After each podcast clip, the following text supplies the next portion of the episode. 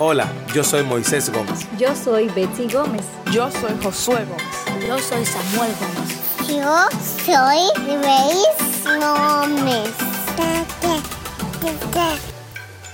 Y este es el podcast de los Gómez. Hola, yo soy Betsy Yo soy Moisés. y continuamos en esta ocasión con nuestra serie basada en nuestro libro Una vida al revés. En esta ocasión vamos a continuar con lo que comenzamos a hablar en el episodio anterior de esta serie. y vamos a estar aquí enfocándonos en el capítulo 4 y es las implicaciones prácticas de el evangelio en nuestras vidas. A veces eh, realmente cuando hablamos del evangelio puede sonar como un concepto tan abstracto, tan como poco, eh, eh, como tan difícil de explicar. Y por eso yo creo también que en muchos círculos se ha, se ha cualquierizado el concepto y en algunos círculos solamente se asocia evangelismo, en otros círculos solamente se asocia a la cara que hablábamos, una sola cara de la moneda, y que también, como vimos la semana pasada, que, que veamos, en otros círculos se cree que es solamente la puerta, pero no, el evangelio tiene implicaciones diarias, entenderlo, masticarlo, apreciarlo, tiene implicaciones diarias en nuestra vida espiritual. Entonces el Evangelio no es una sola doctrina, eso también lo pensábamos. El Evangelio no es eh, quizás como eh, un credo o el O cúmulo de Biblia, me creencias. dijo, sí. Ajá, yo me recuerdo en, en nuestros tiempos, había una canción muy popular que decía que si adorar de esta manera, eso es, eh, si la gente adora de una manera eh, con instrumentos o sacra, que eso puede ser un falso evangelio, o sea, de eso no se trata. No, y también, Rivera, el- el- la manera como nosotros vivíamos la fe cristiana, y parece una contradicción, desconectado del entendimiento de una verdad tan cardinal en todas las escrituras. O sea, tú puedes llegar a vivir tu fe cristiana sin considerar las implicaciones del Evangelio. Eso es doloroso, tortuoso, legalista o liberal. Exactamente. Y nosotros pues eh, esperamos que en el capítulo anterior usted haya lidiado con las preguntas y haya hecho un ejercicio personal o grupal de una definición del Evangelio, porque esa, esa era la- la- el inicio de lo que nosotros vamos a continuar. Te vamos a descomponer primero. Yo quiero que tú me des tu definición del Evangelio y luego vamos a ir en términos prácticos. ¿Cómo nosotros podemos en el día a día de nuestra cotidianidad, quizás tú en tu trabajo o en la casa con tus hijos, en el día a día, cómo el Evangelio realmente produce gozo? Porque si te puedo decir que cuando nosotros comenzamos a entender estas cosas, cuando comenzamos a creerlas por la fe, nosotros comenzamos a experimentar un gozo que no se ha detenido y no se detendrá. A- al contrario, es como la luz de la aurora que va en aumento. Y hay un asombro continuo cuando uno abre las escrituras y lee las cartas de Pablo o las cartas de Pedro o cualquier texto que, que nos apunta a esa buena noticia del Evangelio. Hay un, hay, hay un, hay un crecimiento en nuestra salvación, en nuestro entendimiento de la salvación. Así que vamos, ¿qué es? O sea, en términos prácticos, Déjame definir el Evangelio, ¿ok? como me dijiste. ¿Puedo usar la definición? No, use la suya de su mente. Pero esta fue la que pusimos aquí en la mente. El Evangelio es la buena noticia de que siendo pecadores, Dios mostró su amor por medio de Cristo, quien al venir a este mundo se hizo como nosotros, vivió una vida perfecta sin pecado, cargó con nuestros pecados al morir en la cruz en nuestro lugar y resucitó, declarando justos a los que depositan su fe en Él para así librarlos de la ira de Dios y del castigo eterno. Él nos salvó solo por gracia y nos adoptó como sus hijos con el fin de que nos deleitáramos en Él por siempre. ¿Por qué dice la del libro? ¿Por qué usaste la del libro? Bueno, porque la del libro tiene eh, los diferentes elementos o de- diferentes términos que nosotros vamos a explicar en este capítulo o que nos pueden ayudar a ver desde diferentes perspectivas cómo Dios en su palabra ha, ha- ha des- ha- pintado el Evangelio o describe el Evangelio. Y lo que vamos a ahora mismo describir es un milagro. Nosotros antes estábamos muy ávidos y siempre deseosos de estar donde estaba la manifestación del poder de Dios. Queríamos siempre ir a estar en contacto con lo sobrenatural, nos encantaba ir a esas campañas donde había liberación y portentos. Uno salía con mucho, en entusiasmo y siempre queríamos ver algo sobrenatural y no nos estábamos dando cuenta que el milagro más grande de la historia de la humanidad sucedió cuando Cristo nos salvó, pero también sigue sucediendo en la medida en la que nosotros caminamos en el entendimiento y crecemos en el entendimiento del Evangelio. Así que háblanos de ese milagro. Bueno, el milagro de la salvación, como nosotros encontramos en Juan capítulo 3, cuando Nicodemo viene a hablarle a Jesús acerca de lo que está sucediendo con Jesús y le hace elogios a Jesús de que sabemos que tú vienes de Dios, porque nadie puede hacer las obras que tú haces si no viene de parte de Dios. Jesús le habla de un término que eh, sacudió la mente de aquel intelectual, religioso, maestro de Israel, Nicodemo, cuando le dijo que era necesario nacer de nuevo. Cuando nosotros hablamos y tú hablas de ese mayor milagro que puede suceder en cualquier persona que ha vivido, vive o vivirá en este globo terráqueo, ese milagro de la salvación, el nuevo nacimiento o llamado también regeneración. Cuando hablamos de regeneración nos, recibimos, nos referimos al nuevo nacimiento y es ese cambio de naturaleza que Dios hace en nuestros corazones al llamarnos de la muerte a la vida y cambiar un corazón de piedra y poner un corazón de carne ahora donde su ley y su espíritu, su palabra y su espíritu habiten ahora de manera que el hombre pueda obedecerle y responder a lo que él demanda. Ahora, ¿qué tiene que ver eso con el entendimiento anterior que teníamos de que recibir a Cristo era es recibirlo en nuestros corazones? Como el que está en su casa, viene alguien y le toca la puerta, entonces tú lo invitas para que cene contigo. O sea, ¿qué diferencia hay entre ven, pasa al altar aquí adelante, repite esta oración y has recibido la salvación? A eso que tú dices, porque lo que tú dices es algo dramático, lo otro pareciera más como sencillo y fácil y hasta cierto punto Bueno, yo me llevaría el crédito. porque sus, ya tú lo dijiste, primero el crédito se lo lleva el hombre y segundo las implicaciones son totalmente diferentes. Ah, En ocasiones una persona es movida o empujada a repetir una oración y nosotros cometíamos el error de dar por sentado que porque repitió esa oración, pues entonces esa persona era salva. Nunca evidenciaba un fruto de salvación, nunca evidenciaba los frutos del Espíritu, nunca había una, un cambio en sus afectos y su motivación hacia el Señor. Y nosotros entendíamos que esa persona sí era salva. Luego veíamos a esa persona yéndose conforme a su naturaleza na- normal, de sus delitos, sus pecados, y decíamos, esa persona se descarrió. No, no se descarrió. o perdió su salvación. perdió su salvación. No, es que nunca fue salvo o nunca su corazón fue regenerado, no hubo un nuevo nacimiento. Esto puede causar, Bueno, a mí me causó mucho esto puede estrés. causar mucha, mucha controversia, pero cuando tú ves las escrituras en Juan capítulo 1, versículo 12 y 13, cuando dice que a los que les recibieron, a los que creen en su nombre, le dio potestad de ser hechos hijos de Dios. Wow, Nosotros- pero es una definición clara de qué es recibir a Cristo. Exacto. Re- y nosotros lo dejamos ahí. Es que él recibió a Cristo porque hizo una oración. Sí, la boca, la palabra dice que con el corazón se cree y la boca se confiesa. Y la gente entiende que porque hizo una confesión es suficiente, pero olvidan la parte del creer. Que es un milagro que solamente Dios puede Dios hacer. puede hacer. En el mismo capítulo 1 de Juan, luego de que dice a los que le recibieron, Él, olvidamos esa parte, Él le dio potestad de ser llamados hijos de Dios. Se nos olvida el versículo 13 que dice, no que nacieron de voluntad humana, no que nacieron de voluntad de carne, sino de voluntad de Dios. A nosotros se nos olvida que la regeneración, la salvación, el nuevo nacimiento, como Jesús le decía a Nicodemo, es una obra de Dios que hace por gracia y que nosotros no podemos ni controlar ni manipular. Así es. Y en ocasiones yo confieso que manipulaba una u otra persona con la que interactuaba para que repitiera una oración y luego contarlo. Tú como no un sabes lo que te va a pasar cuando salgas de aquí.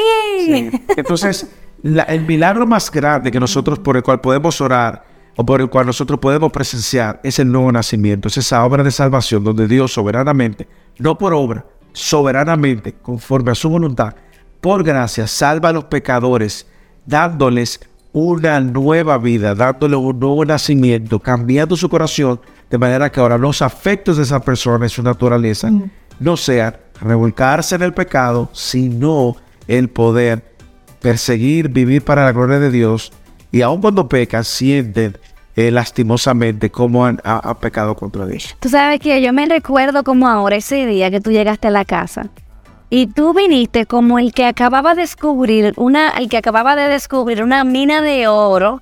Y me dijiste, Betsy, es que la salvación es obra de Dios, o sea, no hay forma, no hay forma de que tú puedas perder lo que Dios sostiene, lo que Dios generó, por lo que Dios murió en la cruz. Y eso me cayó como una piedra porque yo no lo entendía y me encantó tu paciencia y quiero darte las gracias porque yo creo que todos nosotros estamos en un nivel estamos en un nivel diferente de, en nuestra iluminación de la, de la verdad y tenemos que ser pacientes. Y eso, es uno una- con yo creo que eso puede ser una enseñanza práctica, es que si usted está atravesando un proceso similar donde Dios está viendo la verdad, abriendo tu corazón a la verdad de su palabra, a las doctrinas de la gracia, y tu cónyuge o tu hijo o alguien en la iglesia o un hermano en la iglesia, no, no, no debes de ser impaciente porque es una obra de Dios. Nosotros lo hemos dicho y lo repetimos. El entender el Evangelio debe movernos a humildad, no a arrogancia. Amén. Entender esta verdad de la salvación no debe movernos a arrogancia, sino humillarnos, saber que nosotros no lo merecíamos. Para, para soportar bíblicamente lo que Dios nos mostró fue cuando vimos y lo Para en el sustentarlo. Sustentar. Estamos aquí con estos anglicismos, ¿cómo se dice? En Juan capítulo 10, versículo 27, cuando Jesús estaba hablándoles a sus discípulos, le decía, mis ovejas oyen mi voz y yo la conozco y me siguen. Yo les doy vida eterna y jamás perecerán y nadie las arrebatará de mi mano. ¿Por qué? Mi Padre que me las dio es mayor que todos y nadie las puede arrebatar de la mano del Padre. Yo y el Padre uno somos. Wow. Cuando esa verdad detonó en nuestros corazones, nosotros al final, eh, ah, que luego tú dijiste siete, empezamos a brincar como dos. Yo me recuerdo cuando el Señor abrió mis ojos ante esta verdad. O sea, de verdad, parecíamos dos niños que le dijeron que van al viaje de su vida. Ya estábamos saltando como locos de gratitud y gozo. Y es muy importante destacar, específicamente con el tema de la paciencia que tú dices, que ya a ese punto éramos creyentes. Entonces, fíjense cómo nosotros podemos ser creyentes y crecer en ese entendimiento que era precisamente por lo que Pablo oraba, porque al final nuestro gozo está involucrado allí. No solamente la salvación, entender el milagro de la salvación en el libro, en el capítulo 4, eh, te- nuestra explicación es un poco más ampliada, así que lean el libro. Pero habían otras palabras domingueras que las decíamos, señores, pero nosotros no entendíamos las implicaciones, sobre todo Define palabra dominguera. palabrita que uno tira ahí, dice, como para sentirse y verse muy espiritual. O muy como conocido, la muy señora que dice, oh, gloria y mar accesible. ¿Qué es eso, hermana? Yo no sé, pero suena lindo, varón.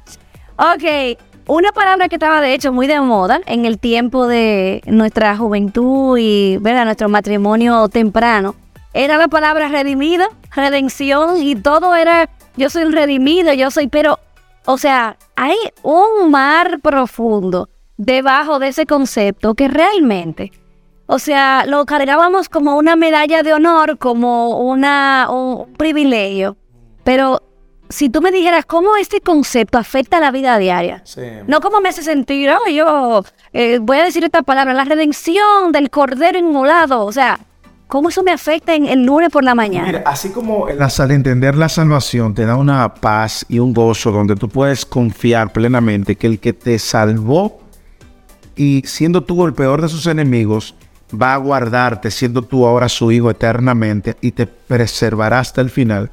Entender la redención también nos ayuda a ver nuestra relación con el pecado y la liberación del pecado en esas dos caras de la moneda. Antes éramos esclavos y la redención, en la palabra redención en sí misma, está asociada al pago de, dado por un, por un amo a un esclavo, pagando toda su deuda y toda su, y libertándolo de la esclavitud que lo tenía.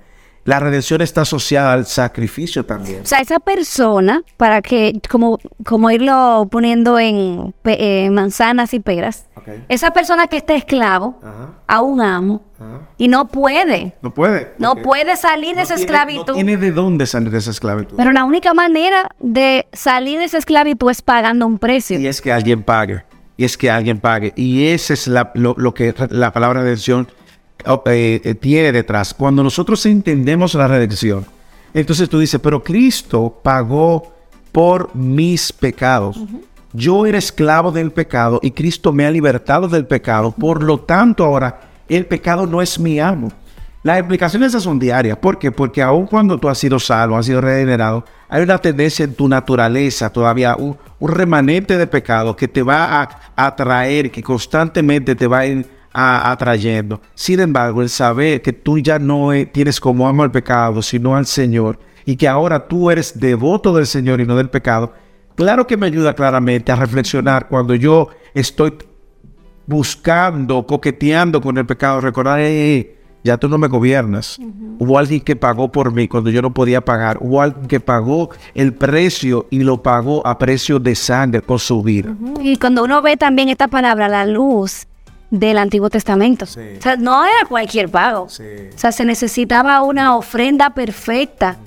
Y Cristo es esa ofrenda. Qué maravilloso. Bueno, la otra palabrita dominguera que nosotros eh, eh, teníamos era la palabra adopción. O sea, Dios me ha adoptado. O simplemente el concepto de que Dios es mi padre. Sí, y de, que, que decíamos, ahora podemos decirle Abba Padre. Exacto, Y papito. papito, todo lo demás. Bueno, pero... Y es verdad, Sí, obviamente, es verdad. Es, es- es cierto. Sin embargo, lo que, lo que el Señor una vez más está pintando es tan trascendente. Y vamos a ver, porque de verdad, como tú decías, este capítulo puede darnos para dos, tres capítulos más, pero queremos que usted lea el capítulo. La palabra adopción tiene consigo una serie de implicaciones. ¿Por qué? Porque, Betsy, si tú lo piensas, el Señor pudo habernos perdonado y poner nuestra cuenta en cero. El Señor pudo habernos declarado justo y decir, usted tiene acceso al Padre, usted tiene acceso eternamente.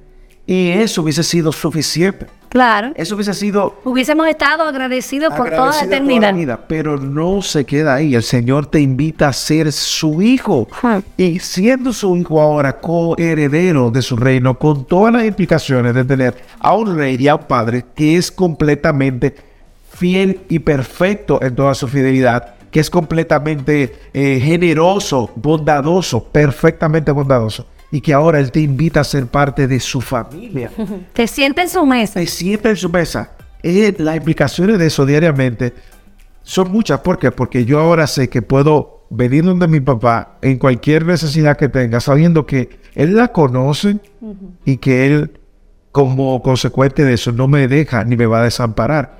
Yo sé que muchas veces, en el caso tuyo, yo creo que de una manera u otra nosotros lo hemos mencionado en algún otro episodio, la relación tuya con tu papá no te daba una imagen quizás muy bonita de, de, tu- de la relación con Dios, pero ¿cómo el Evangelio te ayudó a restaurar eso? O sea, es como darme cuenta de que Él me ha hecho su hija. Y ahora yo soy coheredera con Cristo. De manera que yo tengo un lugar en su mesa y yo no tengo que ir a buscar las migajas que el mundo me da, porque Él es mi proveedor, Él es mi padre. Él provee para mí. Yo soy, ahora yo tengo una nueva naturaleza, ahora yo pertenezco a otra familia. O sea, es, es, es hermoso. Eso como en crecer en ese entendimiento de la paternidad y va muy de la mano con otro de los conceptos que quizás podemos decirlo de manera muy breve y ustedes vayan y lean el capítulo, pero eh, para mí va muy de la mano con la propiciación. Sí. Porque no solamente, eh, a- a- honestamente, si yo me quedo con el hecho de que Dios me adoptó, pero yo no entiendo que Jesucristo aplacó toda la ira de Dios, yo puedo pensar, tú sabes, que ese Padre está irado contra mí. Pero el hecho de saber que Jesucristo aplacó toda la ira de Dios cruz. y ya no hay ira de Dios para el creyente. No o sea, no hay condenación para el creyente y que yo puedo pensar en Dios y decir, Él es mi Padre y yo puedo venir confiadamente porque lo único que voy a recibir de Él es el abrazo que Él estaría da- dando a Cristo. Esa misma ternura, cercanía y amor que el Padre le dijo a Cristo, este es mi Hijo amado, en quien yo tengo complacencia, es el mismo abrazo que me espera en cualquier momento, sin importar mi condición, sin importar el estado en el que me encuentre, si he pecado, si he obedecido, en todo momento. Si siento que estoy... Si siento que está lejos, que si siento que Él está cerca, si me siento bien, si mis emociones me tienen en un sube y baja, siempre, todos los días, sin cambiar, porque Dios no cambia, yo puedo venir a Dios y pensar y recordar la verdad de que yo soy su hija amada y Él tiene complacencia en mí porque yo estoy escondida en Cristo, yo estoy vestida de Es Cristo. una posición que nos llena de humildad y no, no hay otra manera de recibirlo si no es con humildad. ¿Por qué? Porque Él te hace hijo sin tú merecerlo. Así es. Tú lo único que habías hecho era desobedecerte y rebelarte contra ese Dios completamente santo.